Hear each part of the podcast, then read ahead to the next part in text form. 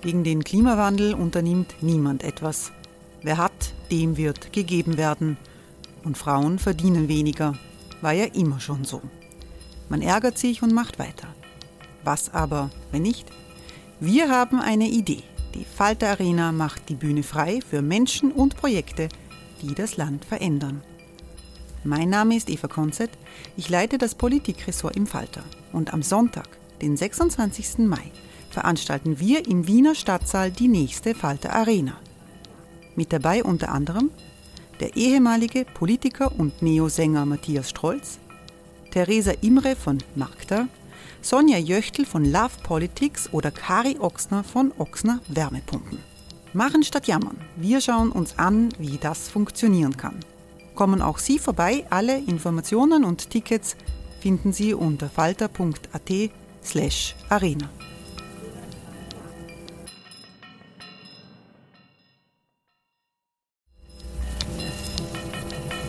Falter-Podcasts werden durch Werbung unterstützt.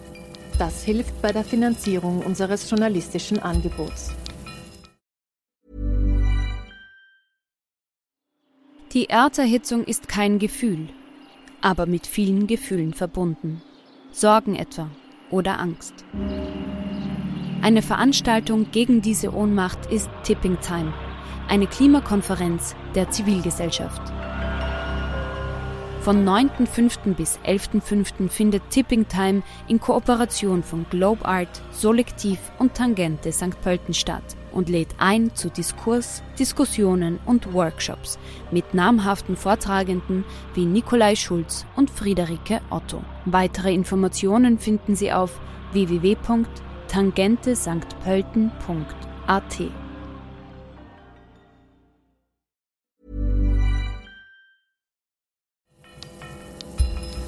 Falter Radio, der Podcast mit Raimund Löw.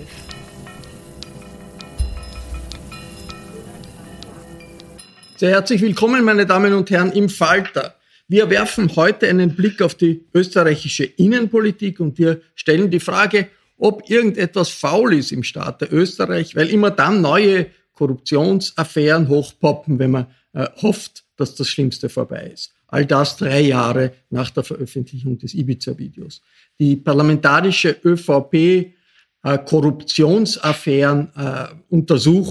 ist zu einer Art Hintergrundgeräusch geworden in unserem Land. Während Europa durch den russischen Ukraine-Krieg erschüttert wird, scheint sich Österreich vor allem mit sich selbst zu beschäftigen. Diese Sendung kommt aus der Redaktion der Wiener Wochenzeitung Falter. Wir sind alle online miteinander verbunden. Ich begrüße sehr herzlich Nationalratsabgeordnete Stefanie Crisper. Guten Tag. Guten Tag. Frau Crisper ist Fraktionsführerin der NEOS im äh, ÖVP-Korruptionsausschuss. Ich freue mich, dass Katrin Kalweit dabei ist. Hallo. Hallo. Äh, Frau Kalweit ist die Österreich-Korrespondentin der Süddeutschen Zeitung. Ich begrüße vom Kurier Richard Grasl. Hallo. Hallo. Richard Grasl ist Online-Chef der Tageszeitung Kurier und mit dabei ist die Politikchefin des Falter Eva Konzett. Herzlich willkommen. Hallo. Äh, Katrin Kalweit, die Praktiken, die jetzt zu Korruptionsvorwürfen führen, die sind ja nicht von gestern. Das ist ja alles schon Jahr, jahrelang äh, passiert. Äh, aber es wird jetzt zum Thema äh, aufgrund des Ibiza-Skandals. Äh, ganz konkrete Frage, hat Ibiza Österreich besser gemacht? ähm, sagen wir mal so, es hat es äh, transparenter gemacht, auch wenn es das Transparenzgesetz immer noch nicht gibt, weil viele von den Verfehlungen, die ja seit vielen Jahren in der einen oder anderen Form existent waren, nun zumindest sichtbarer geworden sind. Also insofern, ja, und die Tatsache, dass es Schwarz-Blau nicht mehr gibt oder Türkis-Blau nicht mehr gibt, ist sicherlich auch ein Fortschritt gewesen. Äh, das Problem ist, dass so wenig davon abgestellt ist. Und wenn ich mir die Reaktion in Vorarlberg anschaue vom Herrn Wallner, der sagt, da werde sozusagen das ganze Land aus Wien in den Dreck gezogen, dann habe ich das Gefühl, es ist nichts besser, sondern im Grunde ein Status quo, über den ich nach wie vor sehr ratlos bin, weil so kann man sich nicht verteidigen, so kann man nichts aufarbeiten, so wird aber auch nichts besser. Ähm, Richard Grasl, wenn Österreich besser geworden ist durch äh, Ibiza, wie viel besser ist es geworden? Denn all das einfach zur Seite zu schieben und, sagt, äh, und, äh, und zu sagen, Die ÖVP zum Beispiel sagt, sie ist, dort gibt es überhaupt kein Korruptionsproblem. Wie groß ist die Hürde, sich den Problemen zu stellen, die da aufgepoppt sind in den letzten Monaten? Ich würde zunächst einmal die These hinterfragen, ob Österreich jetzt schon besser geworden ist. Es ist vieles aufgedeckt worden durch Ibiza und die, vor allem die Handybeschlagnahmungen und Auswertungen, die dann durchgeführt worden sind, allen voran das Handy äh, des späteren ÖBAG-Chefs Thomas Schmidt. Die politischen Konsequenzen aus Ibiza sehe ich allerdings noch nicht. Äh, es ist, wie gesagt, ist vieles bekannt, aber es gibt gerade zum Beispiel, was Inseratenkorruption betrifft, noch keinen äh, Fortschritt äh, bei der Regierung.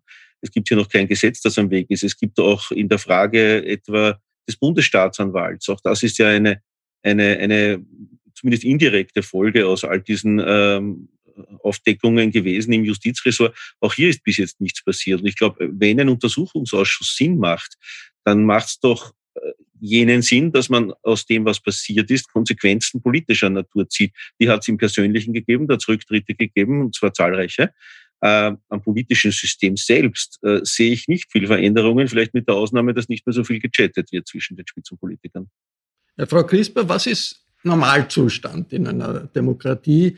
Ähm, ist, ist der anders als das, was wir jetzt erleben? Dass man natürlich äh, Probleme, wenn man sie sieht, aufarbeitet, dass sich die, die involviert sind, äh, dagegen wehren. Also, dass es kein einfacher Prozess ist. Äh, oder ist das doch noch eine innenpolitische Krise, die wir nach den Ereignissen der letzten Jahren haben, Nachwehen dieser Krise.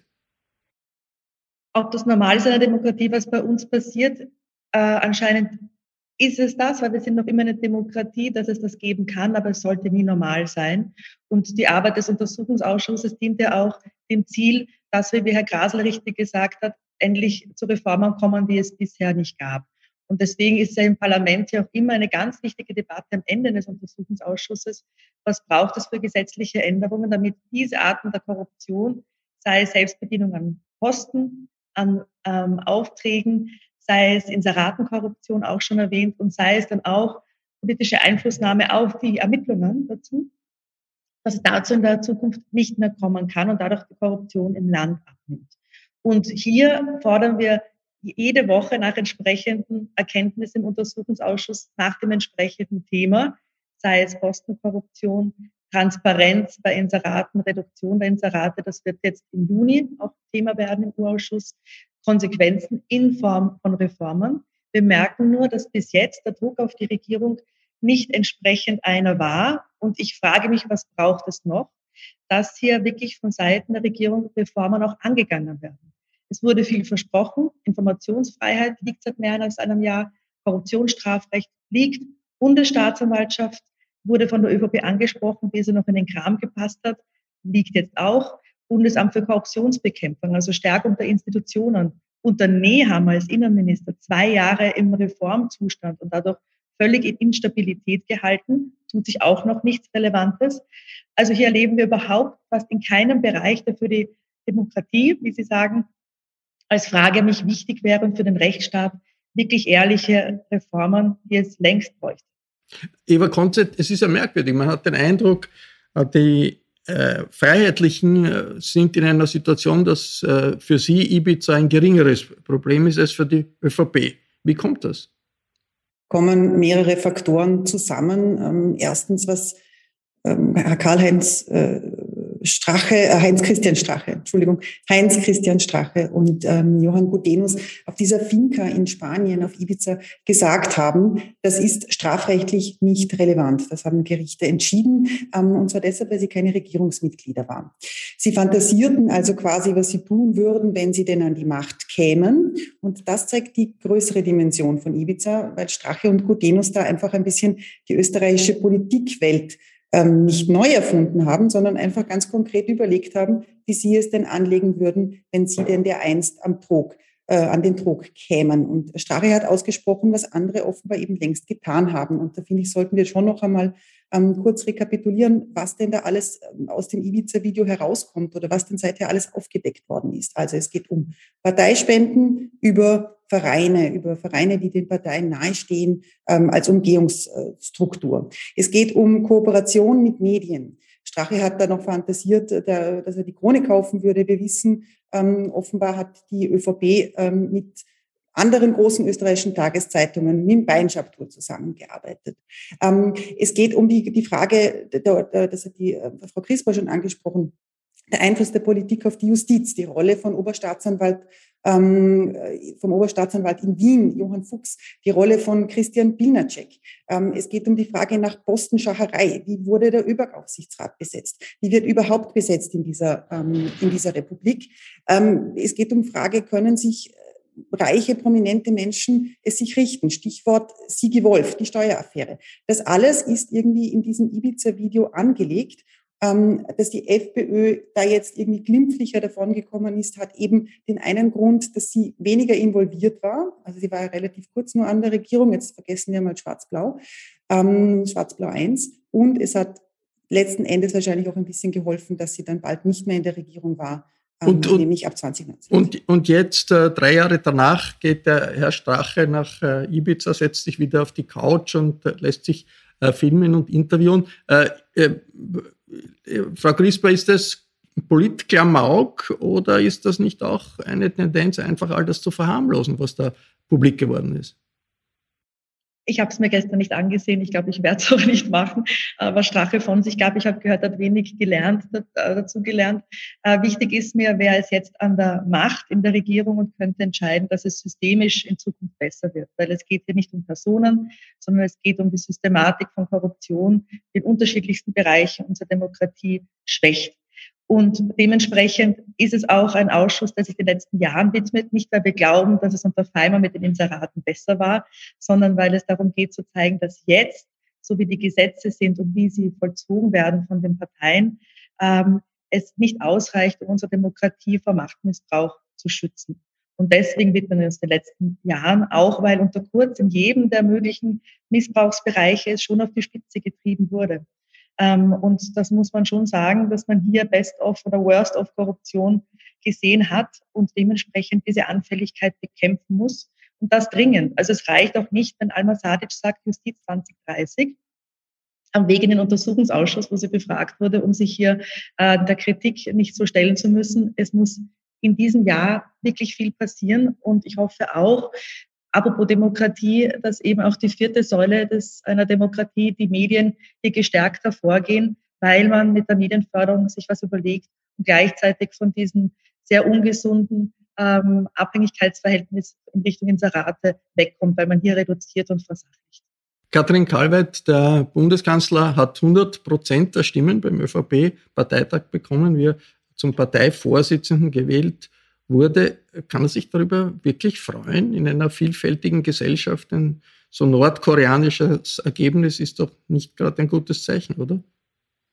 Naja, 99 oder 98, ich glaube, das, das ist letztlich wurscht. Was mich so erschüttert hat, ist tatsächlich, dass diese Art der 100 Prozent sind ja im Grunde genau, genau ein solches Symptom wie dieses Ich war an nichts schuld und mein größter Fehler war, dass ich zurückgetreten bin von Strache oder auch die Äußerung von Nehammer, von Korruption gäbe es überall. Also so ein, ein Zudecken, ein Wegschauen, was ich natürlich ähm, in mehreren Faktoren begründet finde. Zum einen ist es mir durchaus klar, je mehr die ÖVP ihre eigene Korruptionsgeschichte diskutieren würde, desto mehr würde sie natürlich auch Fässer in der Justiz aufmachen. Natürlich ist es auch Schadensbegrenzung und Schadensvermeidung, äh, weil je mehr man darüber spricht, desto mehr Angriffsflächen bietet man der Justiz. Zweitens, was ich erschütternd fand an diesen 100 Prozent, war, dass äh, wir immer über auf Wien, wir schauen immer auf Wien. Wir schauen, was hat Kurz in Wien in der Regierung zurückgelassen. Wir schauen viel zu wenig auf die Länder und damit meine ich nicht nur Vorarlberg, wo das Ganze ja wirklich in einem unglaublichen Ausmaß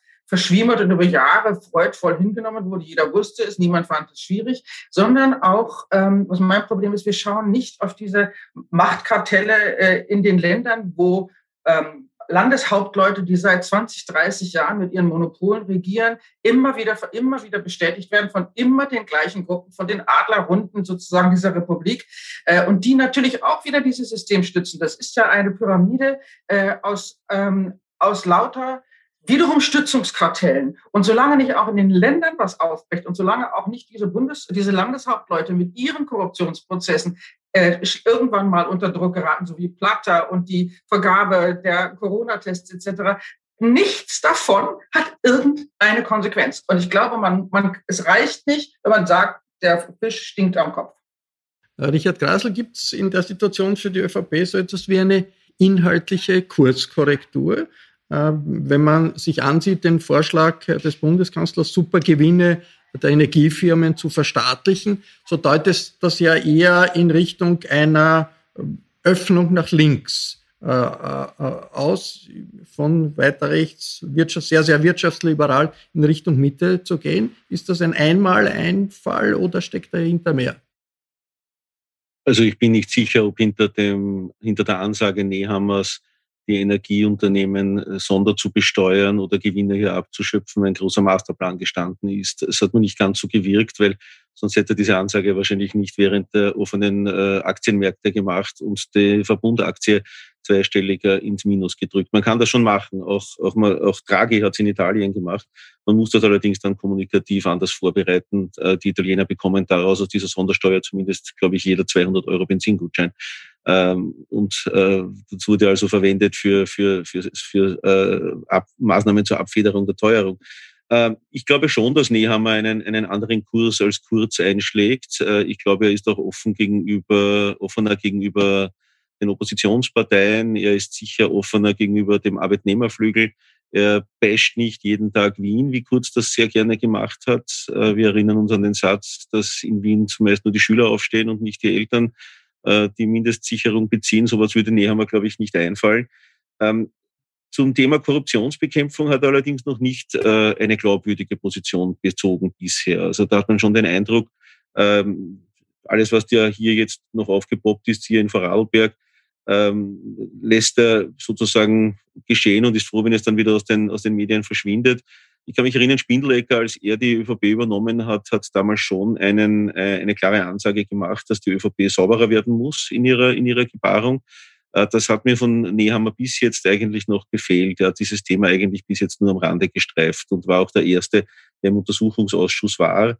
Ähm, und auch da gab es eigentlich kein klares Bekenntnis äh, von Nehammer, dass allfällige ähm, Unstimmigkeiten oder allfällige Praktiken, die vielleicht über Jahrzehnte tatsächlich üblich waren und vielleicht auch in, in einer gewissen Zeit noch nicht strafrechtlich relevant waren, äh, mittlerweile sind sie es und äh, dass er hier eingreift und das auch hier ganz klar abstellen lässt. Eva, international nehmen ja die großen bürgerlichen äh, Parteien ganz unterschiedliche Entwicklungen. In den USA, die Republikaner sind zu einer Anti-Ausländerpartei geworden.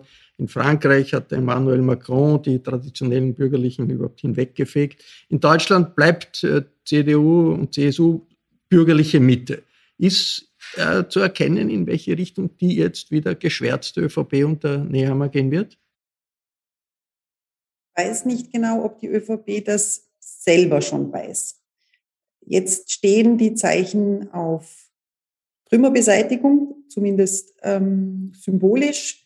Man hat den Namen wieder geändert. Ich glaube, man hat den Farbton etwas angepasst. Stehen die Zeichen auf Konsolidierung. Ähm, diese 100 Prozent der Zustimmung am Parteitag waren ja eben gar kein Ausdruck von Stärke, also kein nordkoreanisches Resultat, sondern ein Ausdruck von Schwäche. Man musste ähm, dem, dem, dem Überlebenden, unter Anführungszeichen dem Karl Nehammer, der sich das jetzt antut, da die Treue schwören. Ähm, es war ein, ein, ein symbolischer Treueschwur. Wohin die ÖVP geht, äh, das wird sich jetzt entscheiden. Ich weiß nicht, ob Karl Nehammer derjenige sein wird, der da äh, die großen Linien ziehen wird. Wer eine programmatische Rede erwartet hat am Parteitag, der hat sie nicht bekommen. Man darf nicht vergessen, dass die ÖVP jetzt nie die große ähm, ideologiegetriebene Partei war, ähm, ganz sicher auch nicht eine intellektuell getriebene. Ähm, man war dann irgendwie Wirtschaftspartei unter Schwarz-Blau. Ähm, danach war man ziemlich am Boden. Dann wurde man die Partei von Sebastian Kurz. Ähm, und jetzt, wo man die türkise Decke weggezogen hat, merkt man, dass dahinter eigentlich eine große Leere ist.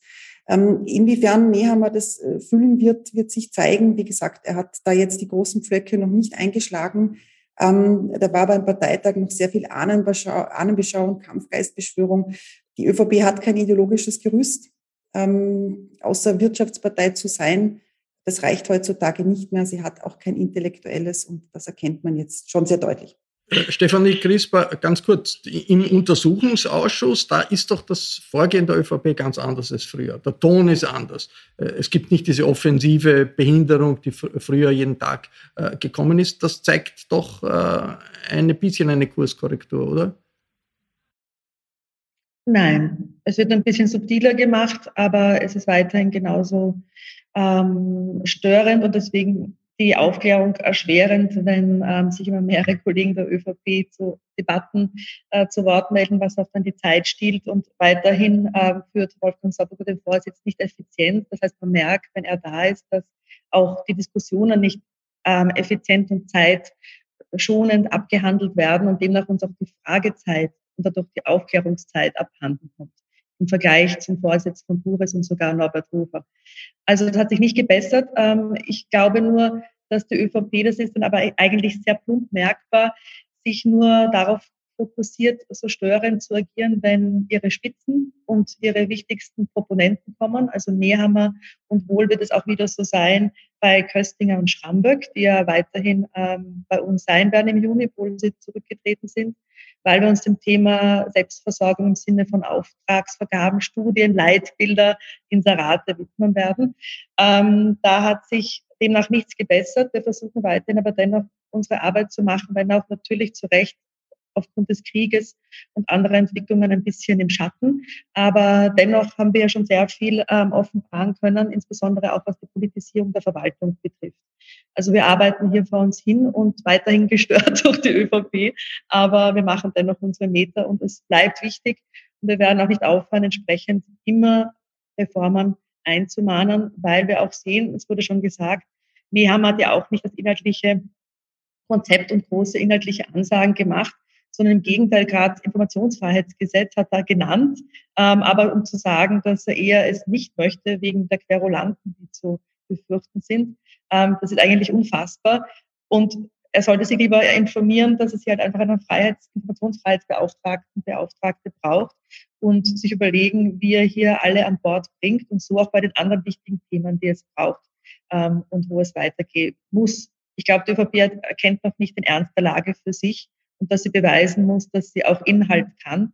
Und die Sorge ist ja auch, wenn die neuen Regierungsmitglieder betrachtet werden, diese Besetzung aufgrund furchtbarer Indizes, ähm, Bundesland und so weiter, führen ja nicht dazu, dass wiederum gute Köpfe in die Regierung kommen. Das ist nicht nur verantwortungslos. Wenn die ÖVP auch nur opportunistisch denkt, sollte sie auf diese Herangehensweise schnell reflektieren. Katrin Karlweit, in den meisten Umfragen liegt die SPÖ vorne, nicht die Kanzlerpartei. Äh, das ist eine Situation, die in der SPÖ gerne mit der Situation in Deutschland verglichen wird. Äh, die äh, SPÖ-Vorsitzende ist vielleicht keine Visionärin, aber das ist der Olaf Scholz ja auch nicht. Kann man die SPÖ mit der Situation der SPD vor den deutschen Bundestagswahlen vergleichen? Small details are big surfaces. Tight corners are odd shapes. Flat, rounded, textured or tall. Whatever your next project, there's a spray paint pattern that's just right. Because Rust new Custom Spray 5 in 1 gives you control with five different spray patterns. So you can tackle nooks, crannies, edges, and curves without worrying about drips, runs, uneven coverage, or anything else. Custom Spray 5 in 1 Only from Rustolium. Also ich glaube, das kann man schon deshalb nicht, weil es eine weitere Konstanze für dieses Bild braucht, eine Konstante für dieses Bild braucht, die in Österreich ganz anders äh, dasteht als in Deutschland, nämlich die Grünen. Die Grünen waren ja in dem Wahlkampf in Deutschland überschätzt, sind dann irgendwie mehr oder minder ein wenig unglücklich in die Regierung gestolpert und räumen jetzt überall ab, wie man am letzten Wochenende in äh, Nordrhein-Westfalen gerade wieder sah, sind auch in den Wahlen in Schleswig-Holstein vorletzte Woche sehr gut dargestanden. Das heißt, die Grünen profitieren von einem ganz klaren, sowohl ukrainefreundlichen als auch ökologischen Kurs und äh, geben sozusagen der, der Ampel in Deutschland den Effet und den Pfeffer, den Scholz ihr nicht gibt. Ob es eine Konstellation gäbe in Österreich, in der die Grünen dazu in der Lage wären, in einer linksliberalen Regierung? Das frage ich mich zurzeit, weil ich den ÖV der Grünen überhaupt nicht mehr sehe. Sie sind auch sehr in Deckung zurzeit, verlassen sich darauf, dass die ÖVP die Schlagzahlen bestimmt. Ähm, die ganze Frage der äh, Energieabhängigkeit von Russland, der Alternativplanungen etc. kommt nicht wirklich voran. Die hochgepriesene Frau Gewessler mag da Projekte im Hintergrund haben. Ich habe sie noch nicht gesehen. Äh, und zurück zu ihrer, um abzuschließen zu Ihrer Frage, Randy Wagner profitiert, glaube ich, zurzeit vor allem von der Schwäche der ähm, der ÖVP und sie profitiert von der Schwäche der Grünen. Äh, wenn sie aber in irgendeiner Konstellation regieren wollte, müsste sie erklären, wie, mit wem und warum.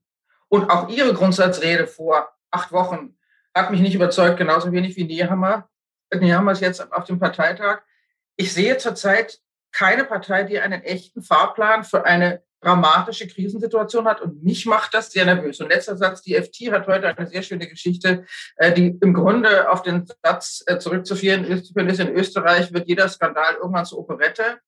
Ähm, aber in der Politik äh, reicht es halt nicht. Richard Grasel, ja, natürlich, die, die, die Korruptionsskandale sind im Bereich der Bundesländer primär im Bereich der ÖVP. Aber reicht das? Ist das nicht auch ein Asset, könnte man sagen, für die SPÖ? Jetzt die SPÖ sagt, okay, wir sind die saubere Partei. Ist das ein Grund dafür, dass die SPÖ ganz gut liegt in den Umfragen?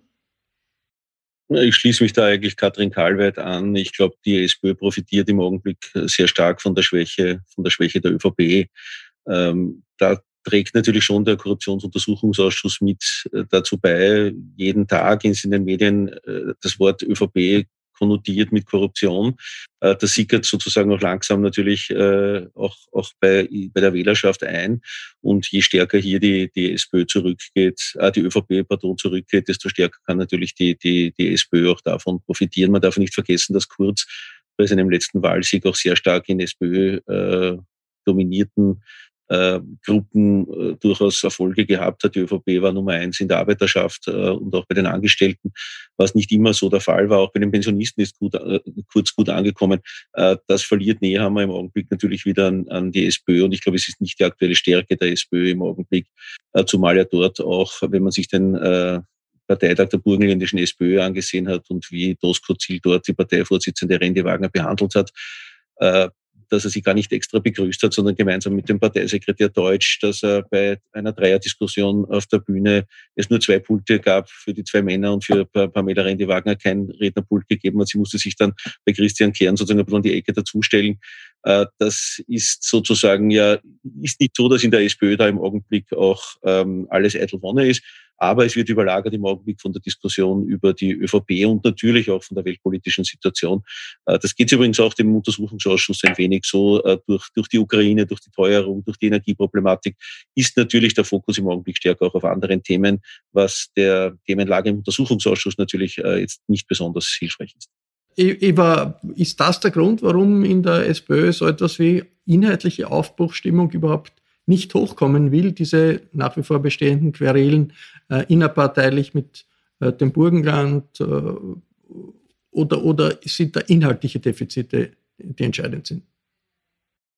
Diese Frage muss die SPÖ selber antworten. Es ist nicht so, dass sie mit großen inhaltlichen Konzepten davor gepunktet hätte. Ähm, die Querelen gibt es auch schon sehr, sehr lang. Ich finde etwas ganz interessant, äh, was die Frau Karlweit angesprochen hat, nämlich den Vergleich auch zu den deutschen Grünen ähm, Robert äh, Habeck und Annalena Baerbock, die jetzt deshalb so reüssieren, weil sie etwas tun, was Politiker jahrzehntelang oder jahrelang vermieden haben. Sie präsentieren der Wählerschaft die Wahrheit. Sie sagen, wir sind abhängig vom russischen Gas, müssen da raus. Sie sagen, wir können mit der Umwelt so nicht weitermachen, wir zerstören sie. Sie sagen, wir müssen eine transparente Politik machen, weil sonst bricht uns das hier alles auseinander.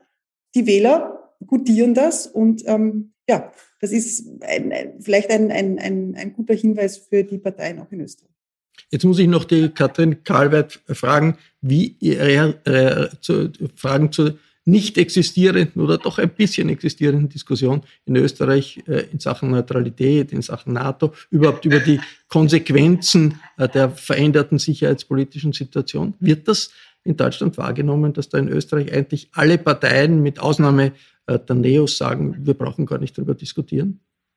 Na, wahrgenommen wird es natürlich im Kontext der Debatte um Schweden und Finnland, das ist ja völlig klar. Äh, da schaut man auch auf das kleine Nachbarland, wissend, dass dieses äh, aufgrund einer sozusagen fehlender Landgrenze zu Russland möglicherweise eine andere Bedrohungs, eine Bedrohungsgefahr ähm, ausgesetzt ist. Aber das ist nicht der springende Punkt. Wahrgenommen wurde natürlich, dass Nehammer diese Diskussion beendet hat, bevor sie begonnen hatte. Wahrgenommen wird es im Allgemeinen, festgestellt wird, wir verlassen uns darauf, dass ohnehin alle uns beschützen. Wir müssen nicht wirklich viel dafür tun. Wahrgenommen wird, dass Frau Tanner ähm, was, was Übungen, was Bereitschaft, was äh, Professionalisierung angeht, zurzeit eher vorsichtig ist. Wahrgenommen wird aber auch, dass sich Österreich wie so oft auch an diesem Punkt keiner, ich will jetzt mal wirklich hart sagen, keiner harten und intellektuell glaubwürdigen Debatte stellt, sondern das wird in irgendwelchen Feuilletons abgehandelt und in der Politik nicht. Und das ist das große Problem. Jetzt dabei bleiben, Richard Grasel, immerhin. Es gibt einen Aufruf von Intellektuellen, die sagen, wir können nicht äh, Realitätsverlust äh, fortsetzen. Wir müssen die neue Situation in Europa diskutieren. Ich glaube, Diskussionen kann man heutzutage nicht mehr verbieten und die werden stattfinden. Ich würde nur der Politik empfehlen, hier auch sehr rasch die aktive äh, Diskussion zu, selbst zu führen. Äh, sonst führen sie andere. Ich glaube, dass, dass dazu eine Enquete, eine groß angelegte Enquete oder eine, eine, eine, eine parlamentarische Gruppe, die sich darüber Gedanken macht und die das offen diskutiert. Ich halte die Neutralitätsfrage mittlerweile im Jahr 2022 für eine der großen äh, Lebenslügen, die wir in Österreich haben. Äh, wir haben kein Bundesheer, das in der Lage ist, das Land selbst zu verteidigen. Äh, das Bundesheer wurde abgewirtschaftet in den letzten Jahren und selbst wenn jetzt Milliarden dorthin fließen, wird das nicht so schnell gehen. Äh, zumal es, glaube ich, auch noch keinen Plan gibt, welche Waffengattungen überhaupt angeschafft werden sollen. Wir wissen bis jetzt nicht, kaufen wir Panzer, kaufen wir Panzerabwehrwaffen, kaufen wir damit Drohnen, rüsten wir die Eurofighter wieder auf. Ähm, und ich glaube, dass man so eine Diskussion auch nicht abwürgen kann, indem man von vornherein sagt, am Schluss muss die Neutralität, so wie sie jetzt ist, ohnehin bleiben. Ähm, und daher glaube ich, ist es gut, wäre die Politik hier gut beraten, diese Debatte aktiv zu führen. Es ist ja auch keine Schwarz-Weiß-Debatte, dass man am Schluss sagt, es gibt nur die Neutralität und auf der anderen Seite nur den NATO-Beitritt. Äh, da gibt es viele Schattierungen dazwischen, da gibt es Partnerschaften äh, mit der NATO, wie es die Schweiz zum Beispiel jetzt im Augenblick auch andenkt. Und äh, daher glaube ich, ist diese Diskussion vielschichtig und sollte mutig, aber auch abwägend und, und intelligent geführt werden. Wir werden sie auf jeden Fall führen, ja, auch im Falter Podcast und im Falter Fernsehen. Ich bedanke mich sehr herzlich bei allen, die mitgemacht haben. Danke für Ihr Interesse. Wenn Sie den Falter lesen und den Falter abonnieren, dann erfahren Sie noch viel mehr. Ich darf mich verabschieden. Bis zur nächsten Folge.